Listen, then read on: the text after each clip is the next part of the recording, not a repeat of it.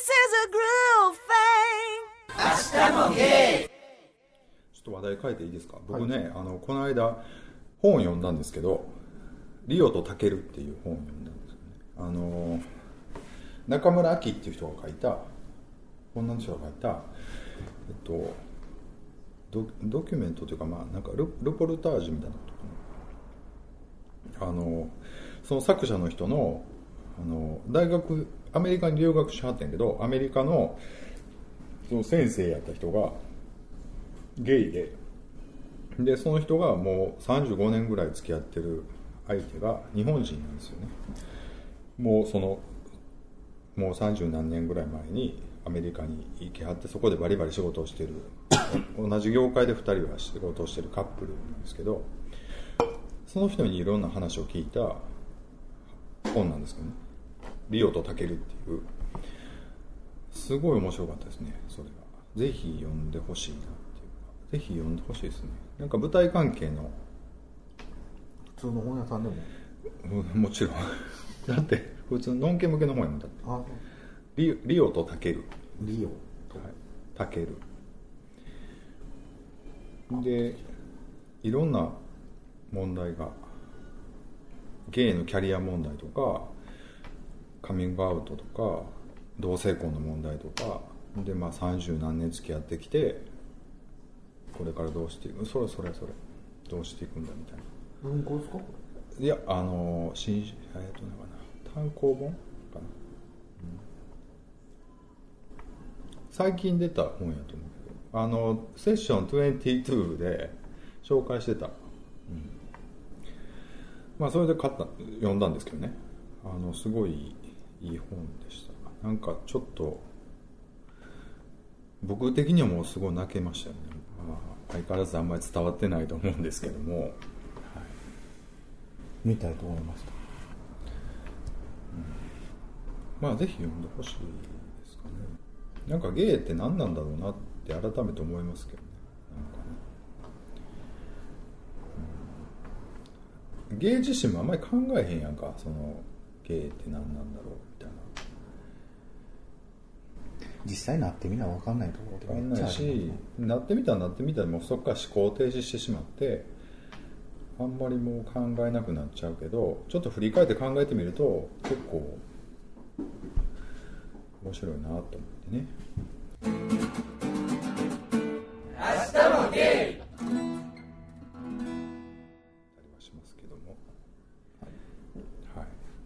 なんかないですか？最近見た映画とか。映画とかではないんですけど最近ほらあの声優なんとかちゃんのあの事件。あの性同一性障害の女の子が普段はちょっと男性っぽいんだけど女装の格好をして、のっけの男性をこう睡眠薬で眠らせてお金を取るみたいな、捕まった人ね、うん、多分それ最近ここ12週間ぐらいなんだけど、もうやたらそれが出てくるんだけど多分普通の女の子が例えばそのそういう男の人と知り合って、うん、そういう睡眠薬飲まして強盗したぐらいやったらそれ1日2日のあのニュースとかワイドショーに出るとしても、そんな1週間経って、うん、その人の背景とか調べないじゃないですか、うん、でもそれがもう1週間ぐらい経ってもずっとそれが言ったそのもう話はその事件じゃなくってその人の性同一性障害の女の人がの生態みたいなことにも興味が移っててそれがまあニュース性があるからワイドショーも追いかけてるんだけどだからボーイッシュな子が女装する心境ってどうなんだろうとか性同一性障害って何なんとかってそういう興味がね、うん、なんかああやっぱこういうことっていうのはすごいこう興味の対象としてニュースになっちゃうんだなと思いながら、多分なんかその同じ境遇の人からすると、まあ、嫌な気分にもなってるんだろうなとか思いますけどね。なってるっていうかまあ分からへんね。聞いて聞いてみたいですよね。僕はそのあんまりそのニュースはちょっとツイッターで見るぐらいであんまり追いかけてるわけでも何でもないんですけどね。まあうん。あんまり知らないでしょ？キャンディーさんうん、ワイドショーも今すごいネタになってて。もともと女の人そう女の子だから言ったら美安というかそのボーイッシュのうん。まあ、内面は男なんだけど女の体で生まれてきてお鍋みたいな感じでそうそうそう、まあ、性同一種障害で、だけど犯罪を犯す時だけ女の子の格好して女の子みたいな感じで男にくっつい行ってでラブホテルとかで睡眠薬飲ませて寝てる間にお金取って逃げるみたいな、っ声優さんていう実証違うねんけどただそういうふうに言ってタレントっぽく近づいてみたいな感じだけ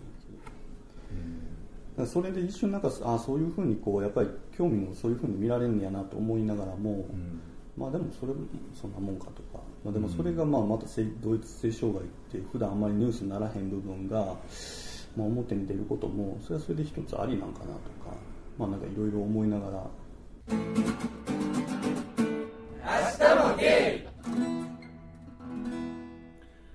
で。ちょっと話題を変えてお便り募集のをねちょっとあれなんですけどもお便り募集で。はい。彼氏が「あなた本当に収録してんの?」っ収録？あなた本当に収録してんの？って今来たんでちょっとね。すいません。もう軽くのろけられてね。いやまあ僕も今ないですよそこまで今だってちょっと本当に今度ご飯連れて行ってくださいって言うてくださ今電話してくださいよ。いはい。電話して僕喋りますよ。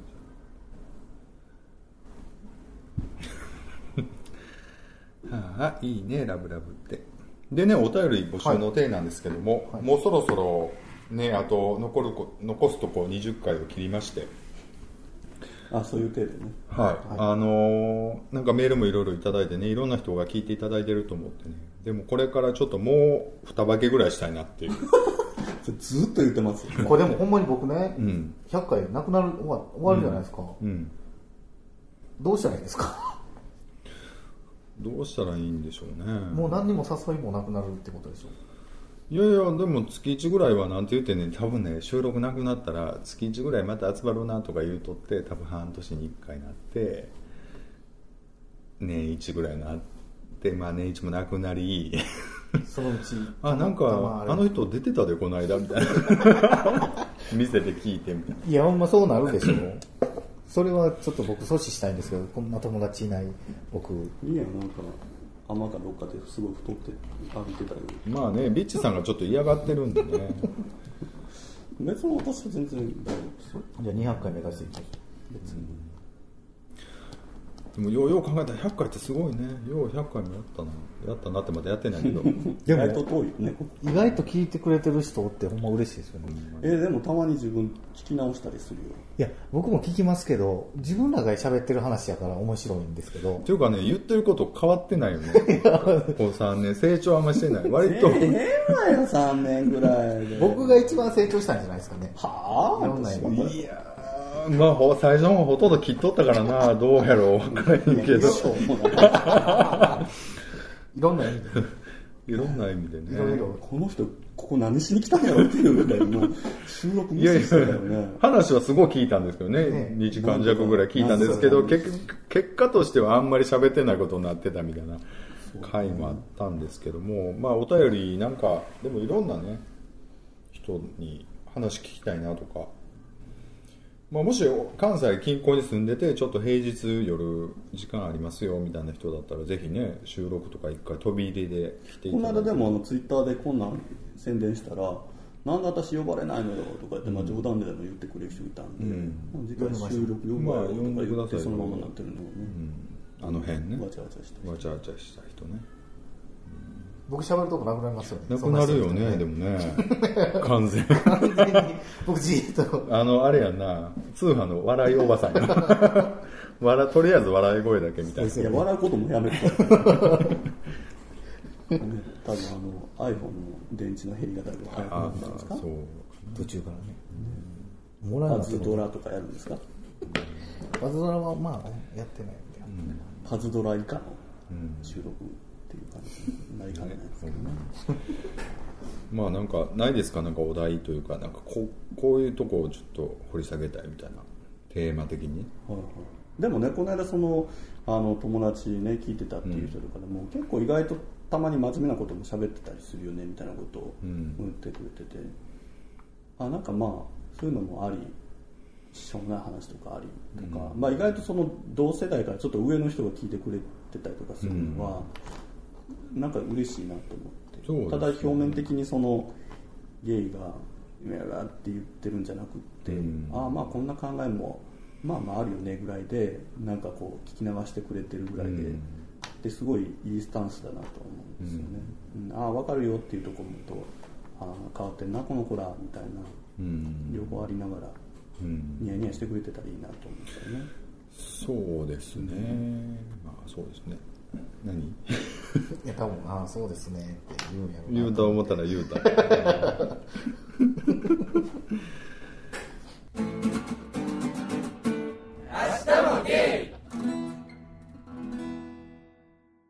ねまあそんな感じでちょっとお便り募集の手が全然取れてないですけどもお便りいただきたいなっていう話お願いします。ですけどもありがたいですね。いっぱいでも。いただいてね、最近ね特に。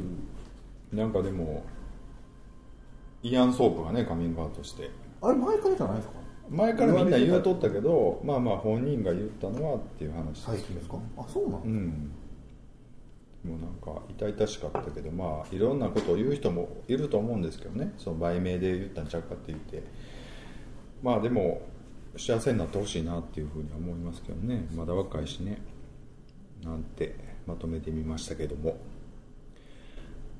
そのリオとタケルっていう本にねカミングアウト問題がいっぱいエピソードがいっぱい書いてあるんですけどねすごい泣けるんでぜひ読んでください。でやっぱり難しいねカミングアウトって。うん。日本の場合特に家族問題やんか。あの世間世間体っていうのがあるやん。やっぱりなんかすごい難しい。知らんとこでバレておいてほしいですよね。だから自分から言うんじゃなくて家族に。それはカミ今日さそれはカミングアウトじゃない。ね、うん。あの仕事関係の飲食店に、うん。大学の男の我々の大手の先輩と一緒に行ってて、そこに仕事関係の違う女性たちの昼会みたいうん。なランチ会してて「あどうもどうも」とか言ってて「あ先輩です」とか言っててでそこ、うん、とに「デート?」とかってうん。聞かれたんだけどそれを バレてますよね。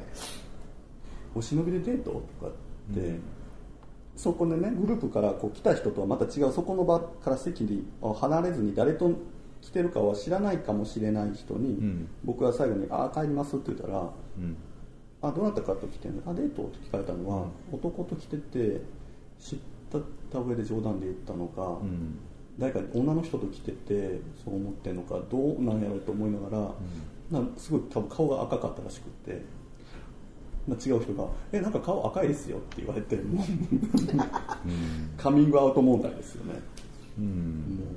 もまあその辺のカミングアウトは別にどうでもいいと思うねやんかぶっちゃけ。バレてんのかな？うん、まあバレてると思うし別に私いや多分この間僕言ったじゃないですか。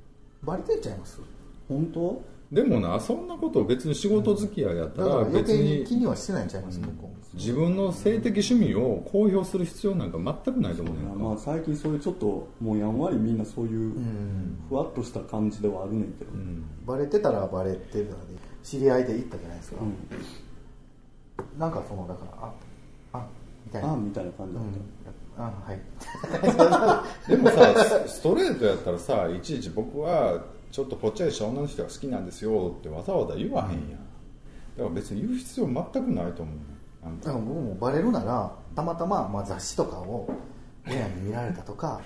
じゃあでもな親とはまた違うやんかやっぱりなんかなんていやまあそうですけど、そんな感じでバレたいなとそこ思う難しいね。姉ちゃんとか弟とかにもでもなその本にも書いてあったけどやっぱりそういう真面目な話はやっぱ責任持ってこう真面目にしなあかんよねっていうのはやっぱりそうかなと思ったりはする。その言うたら自分でそのシリアスな場面にはいたくないっていうことでしょそれって。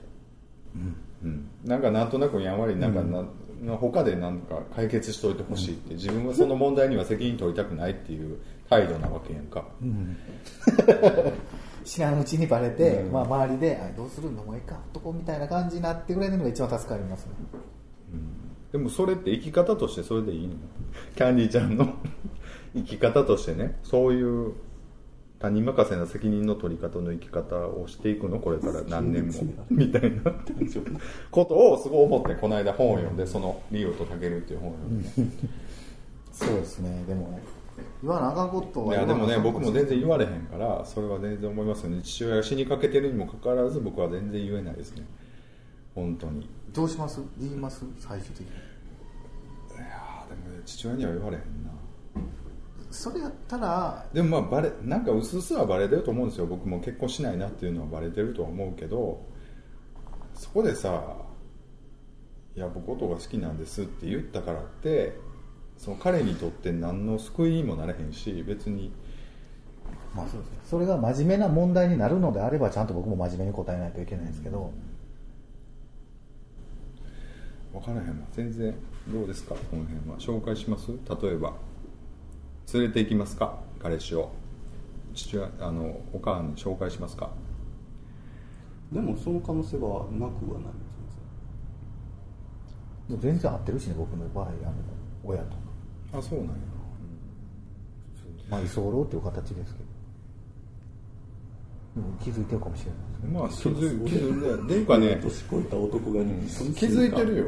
いやと思いますよ。でで僕もだってあの知ってるもん紹介していうか僕があの、ね入院した時にも会うてるから。母親とは。うん父親とも会うてるし。だからまあ割とね中性的やしね彼氏さんそうですよね。あこんにちはみたいな。うん、割とほっとりした感じうん。まあ、結構焦げてるしね。うちもまあ多分だからまあまあそれが家族問題になってみんなでちょっとあなた来なさいってなってこうどうなの？みたいな話になればななればもう紹介するというか、うと思いもう言うっていうことか。だからそうやねんな。自分から場を作るっていうほどでもないっていうのはあるよね、でみんな周りもだから家族もそうじゃないですかもしバレてたとしても真実はちょっと聞きたくないっていうところもあるじゃないですかうやむやのまんまもうそのまま過ごしたいっていう家族もおると思うんですよそれでもゲイやっぱりゲイ明日もゲイ